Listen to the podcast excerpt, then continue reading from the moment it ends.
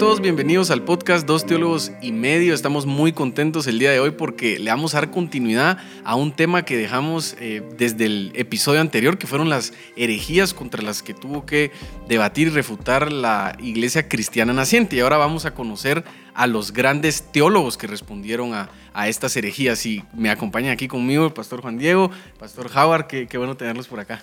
Gracias, Nando. Vale la pena decir por qué dos teólogos y medio. Y es con Nando nos consideramos no dos completos, sino que uno y medio. Ah, sí. Y el invitado es el que ah. completa eso, no es por otra cosa. es como uno, dos, no, no, no, no, Yo, lo había entendido al revés. no, no, yo tenía esa espinita desde el primer episodio. Qué pretencioso. Con Iván, ajá, no, voy a aclarar eso. Y hasta ahorita lo aclaré, eh, pero gracias, gracias Howard por estar acá. Se lo dije en el episodio pasado, pero agradecemos mucho lo que ha sembrado en nuestra vida. Ay, gracias a Dios. Pues yo encantado de que podamos conversar, aprendemos juntos en realidad. Las preguntas son los que más nos ayudan a crecer, a aprender. Las respuestas no, porque alguien que ya sabe las respuestas ya topó, ya se las sabe. Pero quienes pueden hacerse preguntas van a crecer y qué bueno que a través de estos diálogos podamos aprender juntos. Excelente, pues estoy seguro que el episodio de hoy va a estar muy bueno y ya que mencionaron la palabra preguntas, les tengo una así de, de entradita. El otro día escuché algo que alguien decía que tenía un poquito como de recelo con la palabra teología o teólogo, porque su significado eh, etimológico es el conocimiento de Dios o conocer a Dios. Y pues obviamente esto ya, ya lógicamente es, es, no es lógico esto porque Dios es Dios, entonces ¿quién habría de conocerlo por completo? Y tenía un poquito de ruido con, con esta palabra. Así que ustedes ¿cómo le explicarían a alguien qué es un teólogo o qué es la teología, evitando caer en ese, en ese argumento que podría saltar por ahí? Quizás abordaría dos cosas. En primer lugar, porque hay resistencia y creo que la resistencia surge de que algunas personas se han vuelto Sí, la arrogancia, yo conozco, ¿verdad? Yo sé, y el conocimiento se ha vuelto como de superioridad y de, para presumir. Entonces uno dice, hombre, pero ¿cómo este se atreve a decir que, conoce el logo, conocimiento de Dios? Es, ¡Qué arrogancia! Eh, no, creo que con humildad debemos de reconocer que Dios quiere que le conozcamos, es diferente. ¿Por qué tenemos la capacidad de acercarnos a Él y de saber un poquito de, su grandeza? Porque Él quiere. Isaías 43, verso 10 dice, ustedes son mis testigos, le dice el pueblo, para que me conozcáis y creáis y que no hay otro Dios fuera de mí. O sea, cualquier otra cosa llamada Dios es falsa, el único es Él, Él es el verdadero. Pero es Dios el que dijo, quiero que me conozcan. Así que teología es nuestro intento, nuestro acercamiento a poder conocer ese Dios perfecto infinito. Pero debe hacernos humildes, debe reflejar nuestra pequeñez. Los que se vuelven un poco más creídos, creo que son los que espantan. Y uno dice, no, pues yo no quiero eso, entonces no quiero teología. Okay. Sí. Es imposible llegar a conocer a Dios. Creo que vos alguna vez mencionaste, no sé si Agustín era el que estaba intentando meter el mar, ah, o que encontró un niño intentando meter el mar en, en, un hoyito de arena en la playa, y es, es imposible, ¿verdad? De la misma forma, creo yo que es imposible llegar a conocer a Dios en su totalidad, pero eso no va a negar mi búsqueda genuina, como decía el pastor, humilde de, de quiero conocerlo un poco más, ¿verdad? El problema es cuando ya se vuelve una medida estándar en el cual yo me pongo en una posición superior a los demás. Creo yo que ahí está, ahí está el error. Pero conocer un poquito más acerca de Dios, su escritura, el trasfondo de su escritura, el contexto en el cual cada uno de los libros fue escrito, solo te ayudan, ¿verdad? Ayudan a, a entender más cuál ha sido la relación del, del, de la creación con el creador, ¿verdad? La, la, la, relación del humano con su padre que, que está en los cielos. Entonces, eh, así, así miraría eh, teología. Yo lo, yo lo pensé de la siguiente manera. Está la astronomía y está el astrónomo. Entonces nadie está diciendo que, que el astrónomo va a saber el 100% acerca del estudio de los astros, sino mm. la astronomía es la ciencia que estudia los astros y el astrónomo pues estudia o es alguien preparado para más o menos ir eh, conociendo acerca de eso. Así que la astronomía es el ideal y el astrónomo está buscando alcanzar algún día ese ideal que por lógica va a ser imposible lograrlo, pero por lo menos se hace el intento. Entonces, de igual manera es con la teología. La teología se cuenta que es la ciencia y el teólogo es el que se aproxima hacia ese ideal. Entonces, todos hacemos teología cada vez que reflexionamos acerca de Dios y todos deberíamos ser teólogos. Eh, quizás no en el sentido académico, ¿verdad? Porque es, una carrera, etcétera. Pero yo quiero conocer a Dios y Él se ha revelado y tengo las escrituras. Debo hacer teología. Buenísimo, sí, me parece bien eso también. Y ahora vamos a, ¿por qué esa introducción? Porque vamos a hablar acerca de los grandes teólogos de la iglesia antigua, los que debatieron, refutaron y respondieron a las herejías que hablamos en el episodio anterior. Anda, chequealo si no lo has visto por ahí. Y el primero de ellos es Ireneo.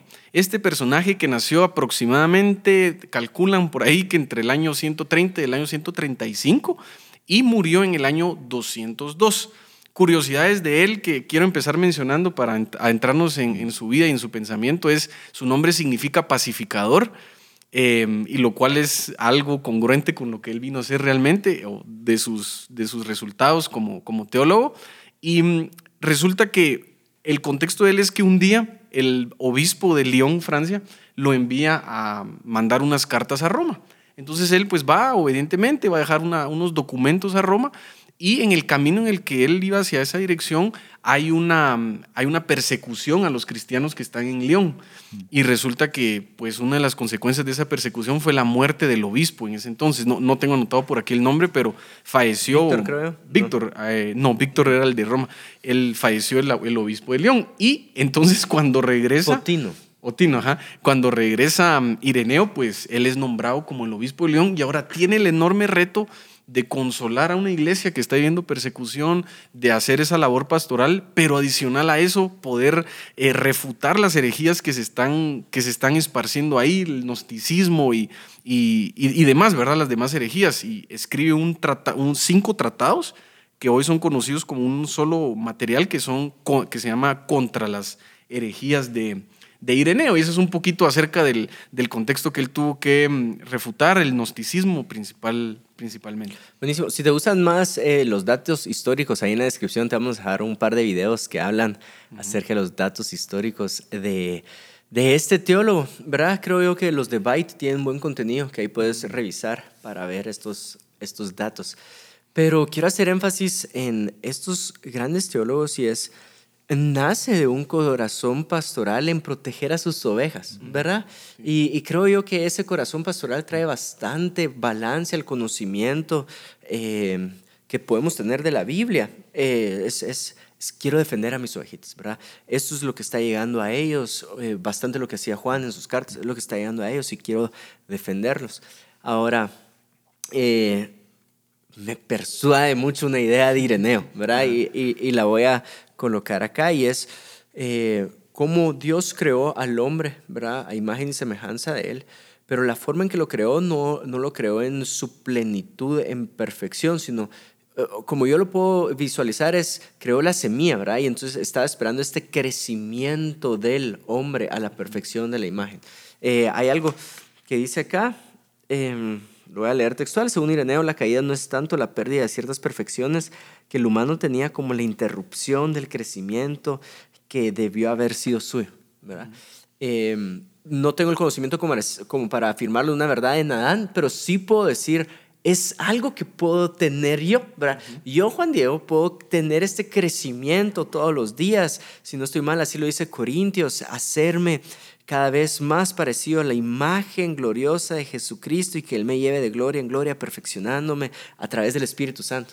Entonces, me gusta mucho cómo, cómo Ireneo empieza a plantar eso como defensa. Es como si no fuéramos un producto terminado. No es que Dios ya nos hizo y ya estamos ahí, sino tenemos esa capacidad de ir acercándonos a la estatura del, del, varón, del varón perfecto, ¿verdad? De, hecho, eh, en todo el, relato bíblico, eh, lo que vemos es que una vez en Cristo, ¿verdad? Por causa del pecado, pues estábamos alejados, pero ahora reconciliados con Dios en Cristo. El llamado siempre es a que el creyente pueda crecer, mm, siempre. Eh, Pedro hacía énfasis en eso y, dicho sea de paso, pienso en este Pedro que cómo le costaba crecer y cómo tropezó y, me identifico muchísimo.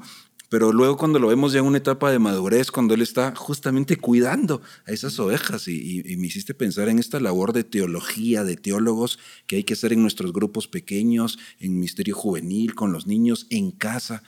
Pero tenemos un Pedro escribiendo a los creyentes y dice, añadida vuestra fe virtud, a la virtud conocimiento. Termina la carta diciendo antes bien, creced en la gracia y conocimiento de nuestro Señor Jesucristo.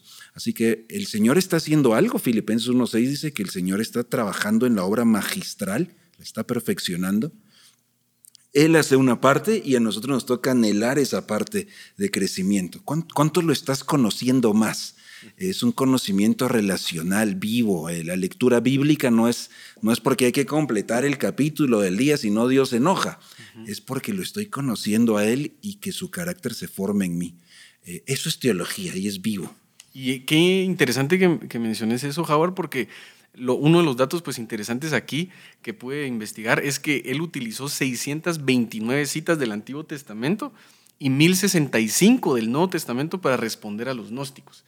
Ahora, su principal problema con los gnósticos era que, número uno, el gnóstico no pensaba que toda la Biblia fuera un solo documento, por así decirlo, que apuntara hacia un plan de salvación sino para ellos la Biblia era como un libro así muy interesante, pero que no necesariamente era una sola película larga, sino era como muchas series buenas, por así decirlo, en términos más explicables. Y pues obviamente nosotros sabemos que toda la Biblia apunta a, Cristo. Y el otro, lo otro interesante es que ellos no veían a Jesús, como lo mencionamos anteriormente, como un Jesús histórico, sino alguien un ente, probablemente metafísico, que estuvo como por ahí. Eh, yo me imaginaba que cuando lo mencionaba como a Gasparín, o verdad, como algo, una figura ahí que estaba y se veía, pero que no era un cuerpo realmente. Y de hecho es Ireneo el primero que refuta esto, mencionando que el cuerpo de Cristo era necesario para que entonces hubiera resurrección. ¿Sí? Si no tenía cuerpo, entonces no murió, entonces no hubo resurrección, y eso es algo muy importante eh, de nuestra fe. Y eso fue un poquito como los, los problemas que él empezó a encontrar con el gnosticismo y, la desviación. Y, lo vemos Pablo escribiendo a los Corintios sobre la resurrección. Dice, si, eso no es real, somos los, los, no hay esperanza, o sea, somos los, los más dignos de conmiseración. Me, me, reí hace un momento porque cuando lo, lo, lo traducís, ¿verdad? Esa paráfrasis de las herejías, todavía hoy hay cada idea rara circulando porque uno tiene la capacidad creativa de ingeniarse este, unas cosas este, muy extrañas. Y, este, yo mismo en nuestro grupo de jóvenes he oído algunas veces que me dicen, ¿qué pensás de esto? Y se echan unos, unos sus rollos así bíblicos conectando unas cosas raras que... Ayúdate, que, yo te ayudaré. se quedas así como, mira qué bueno que, que estás tratando, ¿verdad? Pero eh, déjame ayudarte un poquito a ordenar ideas. Eh, son nuevamente que vayamos genuinamente al texto y que cuidemos nuestra propia interpretación. Imagínense la fe cristiana sin la resurrección. Sí, total. Entonces, y, puedo ver otra vez, y tal vez ya te ha parecido en los últimos tres episodios redundante esta idea, pero eh, el gnosticismo estaba muy influenciado por el docetismo, que carne mala, espíritu bueno. Entonces, si la carne es mala, Jesús, ¿por qué, ah, ¿por qué, tomó una figura corporal? ¿Estaría negando la misma bondad de Él? O nosotros como cristianos, ¿por qué creemos en la resurrección? Un cuerpo nuevo, si no querés, o sea, lo menos que querés es un cuerpo nuevo porque el, el cuerpo es, es lo malo. Y entonces ahí es donde la iglesia empieza a tener esta Em, expresión de su creencia y nosotros lo vemos como Trinidad, ¿verdad? Al día de hoy nosotros ya eh, es muy digerible el término Trinidad, eh, Dios Padre, Dios Hijo, Dios Espíritu, uno solo son, pero eh, la propuesta de este teólogo obviamente iba en contra de este docetismo, donde sí, Jesús, a pesar que fue hombre, es, es Dios mismo. Eh, como él lo expresaba o como él lo ejemplificaba. Vamos a ver más adelante a Tertuliano, que es increíble cómo explica la Trinidad, pero él, él, muy pastoral decía, Dios eh, uno solo es y que estas dos manos, una mano es Jesús y otra mano es el, el Espíritu de Dios. Entonces, eh, igual sigue obrando en su creación, porque hay algunos que decían, bueno, Dios ya no obra en su creación, solo manda, a, manda intervenciones, ¿verdad? Y una de esas intervenciones fue Jesús, pero él, decía, no, es Dios mismo interviniendo. Y así como una mano eh, es es Dios mismo, Jesús es Dios mismo y el Espíritu Santo es Dios mismo. Y podemos ver cómo la Trinidad viene a responder a esta herejía que Jesús no, no nació de cuerpo humano. Y también estaba respondiéndole a lo que mencionaba Howard en el episodio anterior, si no estoy mal, que es acerca de, y lo mencionaste ahorita, este Dios distante. De alguna manera se tenía esta creencia que, vea, por un lado estaban los dioses de los griegos, eh, los dioses de los griegos constantemente estaban interviniendo y, o sea, dentro de la fe de ellos, pues, eh, intervenían, hacían un montón de cosas, se metían a las guerras. Quizá en el colegio alguien leyó ahí em, el libro este, creo que se llama La Ilíada y la Odisea. Ahí ustedes lo pudieron ver, se lo llevaron el colegio. Entonces esa era la, mitología griega. Por otro lado, estaban los dioses bárbaros, si no estoy mal, que los dioses bárbaros sí eran más distantes, eran dioses que que no intervenían. Y, cuando Ireneo introduce esta idea de que el Hijo y el Espíritu Santo son las manos de Dios actuando directamente en la creación, lo que está diciendo es Dios interviene, es un Dios presente, es un, no es un Dios lejano, no es un Dios que, es decir, que es un concepto nada más y algo súper elevado, sino está en su creación, interviene y es activo, dinámico. E, esas ideas teológicas que eh, e, estos personajes tenían y hoy todos nosotros tenemos, eh, no se notan tanto para, para hacernos una autoevaluación en las frases que repetimos, porque uno puede repetir ciertas teorías teológicas, ¿verdad? Eh, Dios es tres personas en uno, Dios es todopoderoso, omnipresente, uno puede repetir eso. la pregunta es, mira tu comportamiento diario. Mira tus acciones, tus convicciones reflejan lo que creemos, porque a veces vivimos, yo creo en Dios y Dios es amor y Dios está cerca, pero vivo distante. Así que mm. creo más en un deísmo que en un teísmo, porque en la práctica me comporto como si Dios no está acá, está pues en otro lado, ahora quién sabe dónde, para algunos solo está en el día del culto en el templo, eh, fuera de eso ya no. Entonces estoy reflejando un deísmo en la práctica más que un teísmo bíblico. Entonces tu, tu teología no es tanto lo que puedo repetir en un examen, sino tu aplicación mm, diaria. Eh, y ahí es donde creo yo que tenemos que revisar qué creemos y no importa lo que afirmemos, sino es real, e, e, es una, es una vivencia real. Ahí es donde tu teología es útil. Sí, sí, total. Eh, también tenemos que recordar que eh, Ireneo viene a responder a Marción, ¿verdad? Que les quería separar eh, el Dios del Antiguo Testamento del Dios del Nuevo Testamento y, dejó afuera una gran parte de la justicia de Dios. Y es ahí donde él entra al, o hace énfasis en la figura de Cristo y viniendo acá en la tierra como una continuidad entonces vemos que ya es una historia continua el Antiguo Testamento y el Nuevo Testamento, donde Jesús viene no solo a afirmar la creación de Dios, sino la redención de Dios. Entonces Jesús nacido de cuerpo humano y Jesús resucitado. Entonces es una historia de la creación de Dios y la redención de Dios. Y como último fact bastante importante acerca de Ireneo, es que él introduce, es el primer teólogo que introduce el siguiente argumento que fue realmente contundente, fue lo que al final eh, lo voy a decir muy, muy, muy chapín, los dejó quietos a, los herejes y demás, y fue el argumento de la sucesión apostólica. Lo hemos mencionado anteriormente, pero quizás no lo hemos hablado así como tan a profundidad. Este argumento realmente lo que venía a, postular es lo siguiente, es que Cristo vino y tuvo doce discípulos, los apóstoles luego los apóstoles van y ¿verdad? realizan la labor misionera que, a la que Jesús los envió y se siembran algunas iglesias producto de esa misión y ahora esas iglesias, por así decirlo, tienen la autoridad apostólica para llevar el barco o guiar el barco con respecto a la doctrina de la fe cristiana. De tal manera que lo que Ireneo está intentando decir es, eh, todas sus ideas son muy bonitas, pero realmente los que caminaron con Jesús fueron los apóstoles.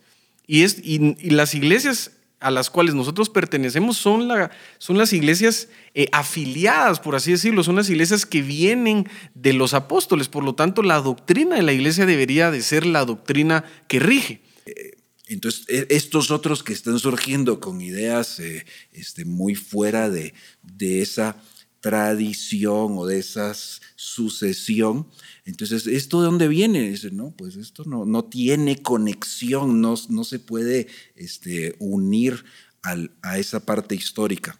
Eh, dicho sea de paso, hoy todavía hay algunas cuestiones donde cuando eh, escuchamos ciertas ideas, eh, también nos ayuda a ver, bueno, ¿qué han creído los creyentes a la luz de los mm. de tantos siglos, verdad?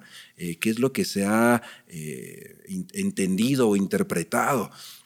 Nos da una noción, ¿verdad? Nos da una luz. Eh, y justamente es lo que ellos necesitaban en, ese tiempo. ¿Es esto de dónde viene? Eh, veamos sus raíces, let's trace the roots, ¿verdad? Vamos hacia atrás. Eh, de ahí, de ahí surgió y era lo que les ayudaba también para tener un parámetro. Sí. Era el punto de partida. Eh, quiero resaltar dos eh, cosas de Ireneo antes de pasar y es eh, lo que estás diciendo de la sucesión apostólica y el paralelismo, ¿verdad? Es increíble cómo él empieza a tomar, recordate que él quiere contar la historia de la redención del, del humano. Entonces, el paralelo que utiliza es Adán. Y voy a leer algo textual solo para hacer énfasis en este paralelismo y dice, eh, es por eso que Ireneo subraya el paralelismo entre Adán y Cristo. Adán fue formado en la tierra virgen y Cristo vino al mundo a través de María, virgen. Por la desobediencia de una mujer se produjo la caída del hombre y por la obediencia de otra fue ocasión de restauración. Adán fue tentado en el paraíso y Jesús en el desierto. Por un árbol entró la muerte en el mundo y por el árbol de la cruz nos ha sido dada la vida. Entonces podemos ver cómo él empieza a utilizar estos recursos, que al día de hoy yo lo veo en ciertos predicadores, mucho recurso de paralelismo para eh, contar la historia de Cristo.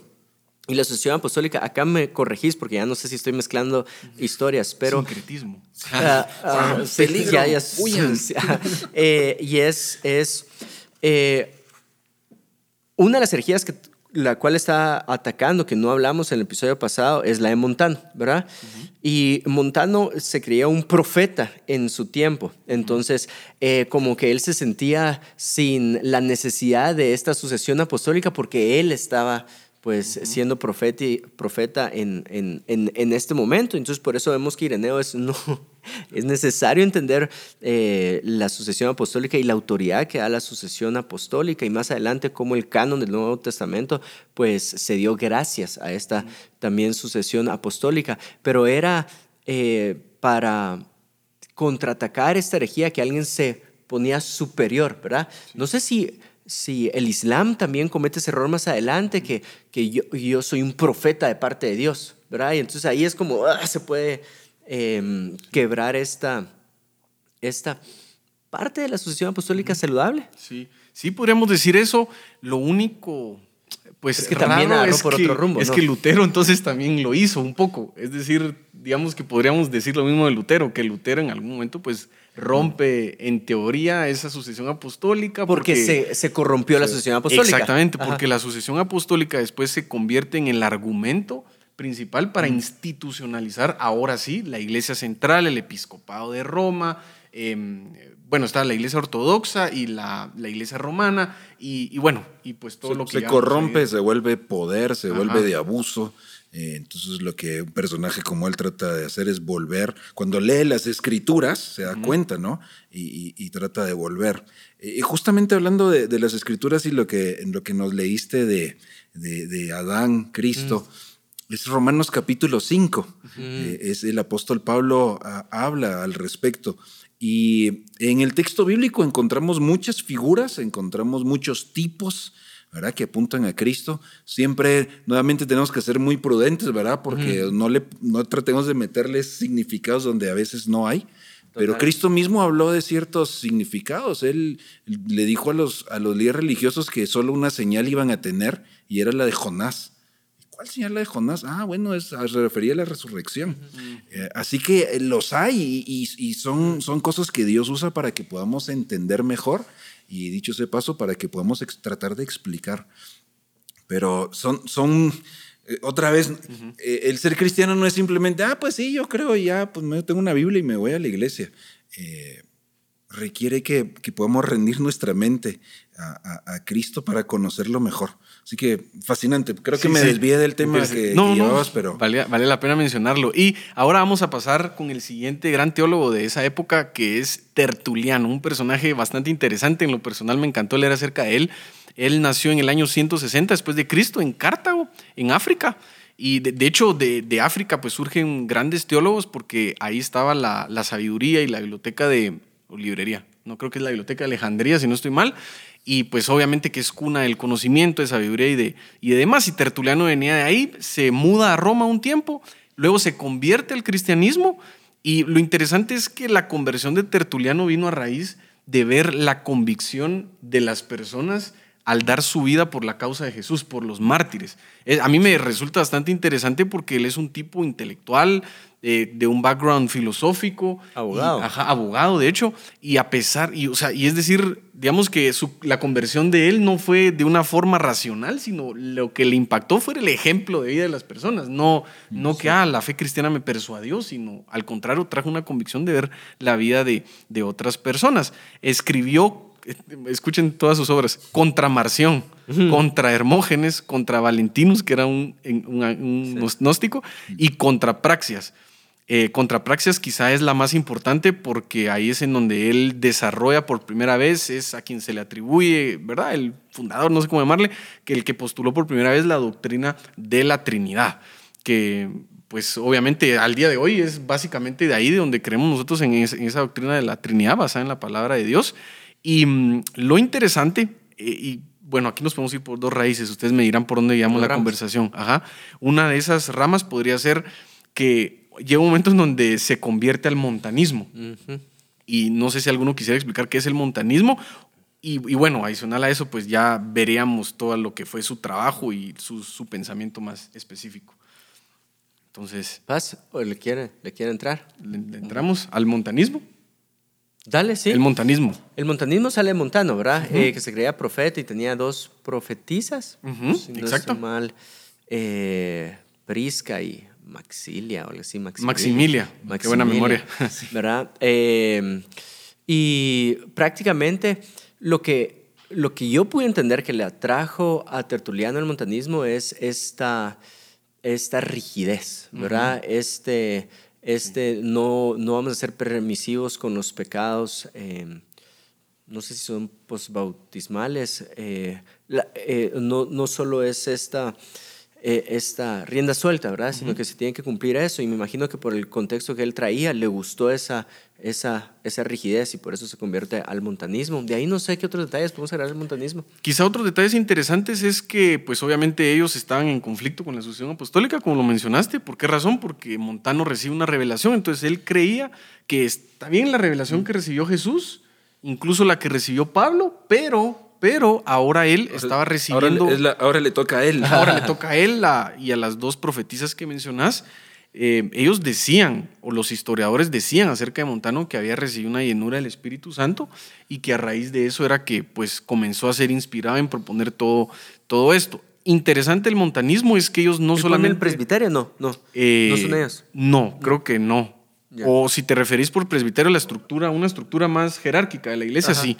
Eso sí fue algo, un detalle interesante del montanismo, y es que ellos también fundan iglesias. No solamente son maestros y circulitos donde enseñan cosas, sino ellos fundan iglesias, crecen bastante, y de hecho, imagínense qué tanto llegó a crecer que influenciaron a, Tertuliano. Me hace pensar esto, esto de, esta, de este rigor malsano, e, esa idea entre más sufro, más espiritual. Entre más me duele, eh, más santo.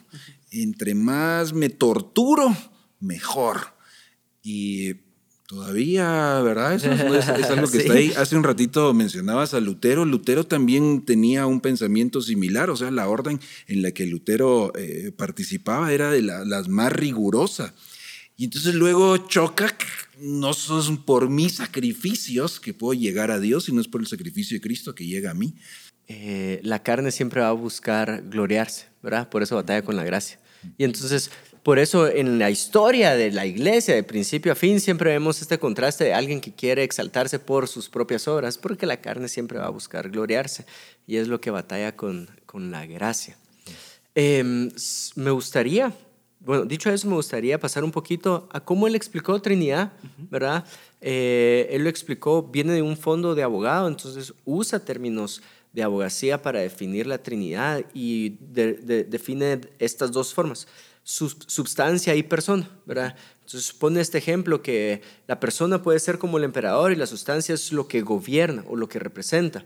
Entonces, eh, y esa sustancia se la puede pasar un emperador a su hijo, sigue gobernando por este territorio o se ejerce lo que él dice en este territorio. Ahora, eh, la persona es ¿verdad? El emperador y la sustancia es como que lo que ejerce. El imperio, digamos. El imperio.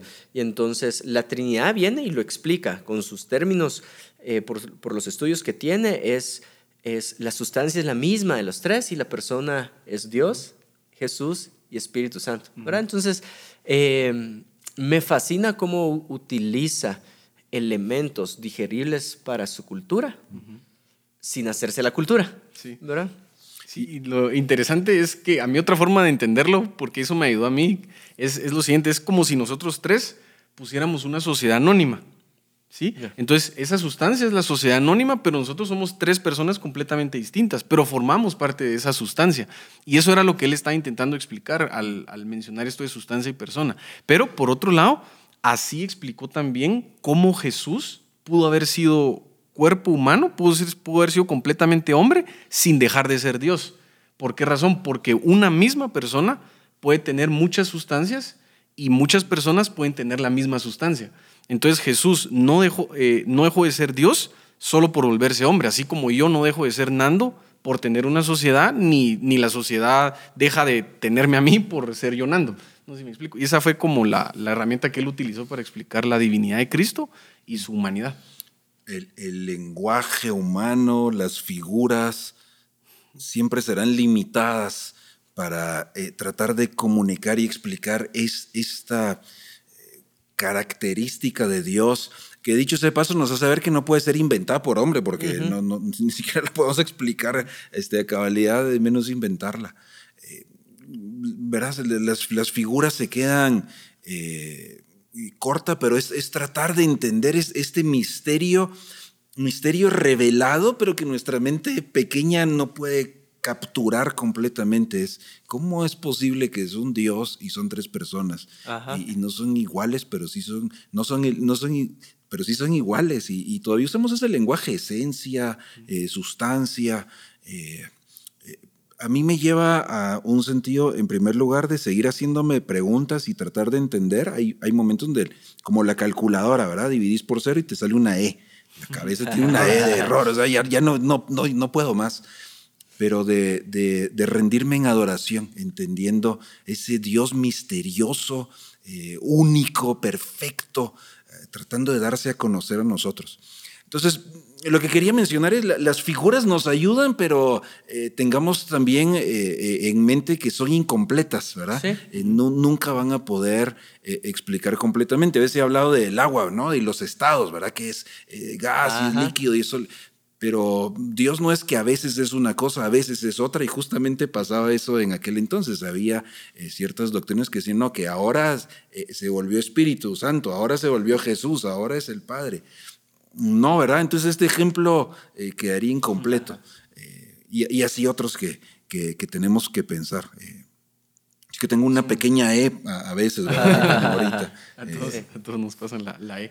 Em, realmente estamos llegando casi al final. No sé si quieren alguien mencionar algo como una conclusión de lo que hemos platicado hoy. Sí. luego... Pues. Aquí me voy. Eh, recordate que en la historia del pensamiento siempre vas a tener que ver cómo el corazón del hombre interviene, ¿verdad?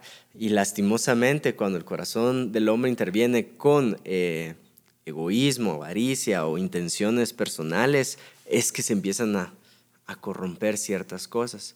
Eh, si no estoy mal, Juan dice, por favor, disciernan los espíritus, eh, discernir los espíritus que están detrás de las cosas. Voy a agarrar de Tertuliano para partir en mi argumento y es, Tertuliano al ver que el gnosticismo está utilizando la palabra de Dios para tomar como verdades sus propias verdades, él se pone celoso y dice, no, es que tú no, tú sin la revelación y el conocimiento de Dios y sin el conocimiento de la historia de Cristo no puedes tomar un pasaje para hacer lo que tú querrás con, con tu pensamiento filosófico. Y entonces se pone celoso y es quien debería, el, o quienes deberían interpretar la Biblia son los de la iglesia.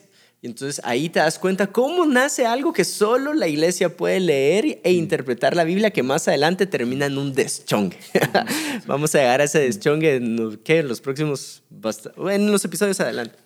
Eh, como también vemos la sucesión apostólica. Nace de algo que, que, era necesario en su momento, pero nuevamente terminó en un, en un deschongue. ¿Por qué te digo esto? Porque no se trata si la tal vez el pastor me va a ayudar acá a, no cometer ninguna herejía. No, no, no se trata de decir la sucesión apostólica es lo correcto o leer la Biblia solo de la iglesia es lo correcto. Es el espíritu que está detrás cuando hablamos de la sucesión apostólica y es el espíritu que está detrás cuando hablamos de interpretación bíblica. Entonces, eh, Muchas veces queremos ser blanco y negro, como decime si la asociación apostólica es buena o mala. Es como no me pongas en esos aprietos porque no te voy a decir si es buena o mala, te voy a decir cuál es el espíritu que está detrás. Y hoy en día lo veo con, con decime quién está en lo correcto, los de derecha o los de izquierda. El capitalismo, eh, o, es, como, no, no, me, no me hagas poner un matiz eh, cuando lo que nosotros tenemos que hacer con el Espíritu de Dios es analizar el Espíritu que está detrás y mantener ese Espíritu sujeto a Cristo, mantener ese Espíritu en obediencia a Dios, ese Espíritu humillado debajo de Dios, ¿verdad? Entonces, ese es el, esa es la conclusión que te quiero dejar. Eh, el Espíritu, el Espíritu detrás de las cosas, que Dios nos dé discernimiento para entender cuál es el Espíritu detrás de las cosas.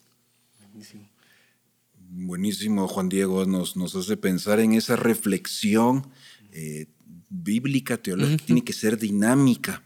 Si hay cosas inmutables, porque son de, esa, de la persona de Dios, de lo que Él hace, pero nuestra, nuestra forma de responder, de, de, incluso en, el momento que vivimos o en la cultura, eh, tendrán que, que, adaptarse. No hay, hay algunas cosas que no hay una respuesta que va a ser estándar para todos los tiempos y todos los lugares. Eh, tendrá que ser circunstancial muchas veces. No con eso estamos promoviendo el relativismo para nada, sino diciendo la, explicación, la adaptación, eh, el manejar ciertas situaciones. Incluso, bueno, lo, vemos siempre en la iglesia, ¿no? Este, no, hay, no hay reglas que son para siempre, para todos. Hay cosas que cada caso es diferente. Y en ese momento necesitaban parámetros que les ayudaran a, a mantener el, entendimiento del Evangelio sin contaminación. Así que de dónde viene la enseñanza, esa sucesión, ¿verdad? E, ese canon, porque igual, ¿cómo sabían ellos qué escritos sí y qué escritos no? Nosotros ya, porque lo ese es el que tenemos, ese es el que usamos, pero se estaba formando. Así que era necesario los credos, qué es lo que realmente creemos, y, llegar a formularlo eh, es un ejercicio complejo y fascinante. Eh, eran parámetros para realmente cuál es la sana enseñanza sin contaminación. Así que eh, en todas las eras tendremos que seguir haciendo esta reflexión y de aquí a los, los años y décadas que vean otros estas grabaciones, eh, les tocará hacerlo también. Es dinámico. Es Buenísimo, es interesante conocer de dónde viene la iglesia. Aquí todo está sucediendo en el año 160 al 200 después de Cristo, así que todo está naciendo y todo está empezando a surgir. Eh, qué bueno compartir con ustedes, estuvo buenísimo el episodio de hoy. Nos vemos en el siguiente. Vayan a chequear el resto, estoy seguro que les va a gustar y vamos a aprender bastante juntos. Nos vemos a la próxima.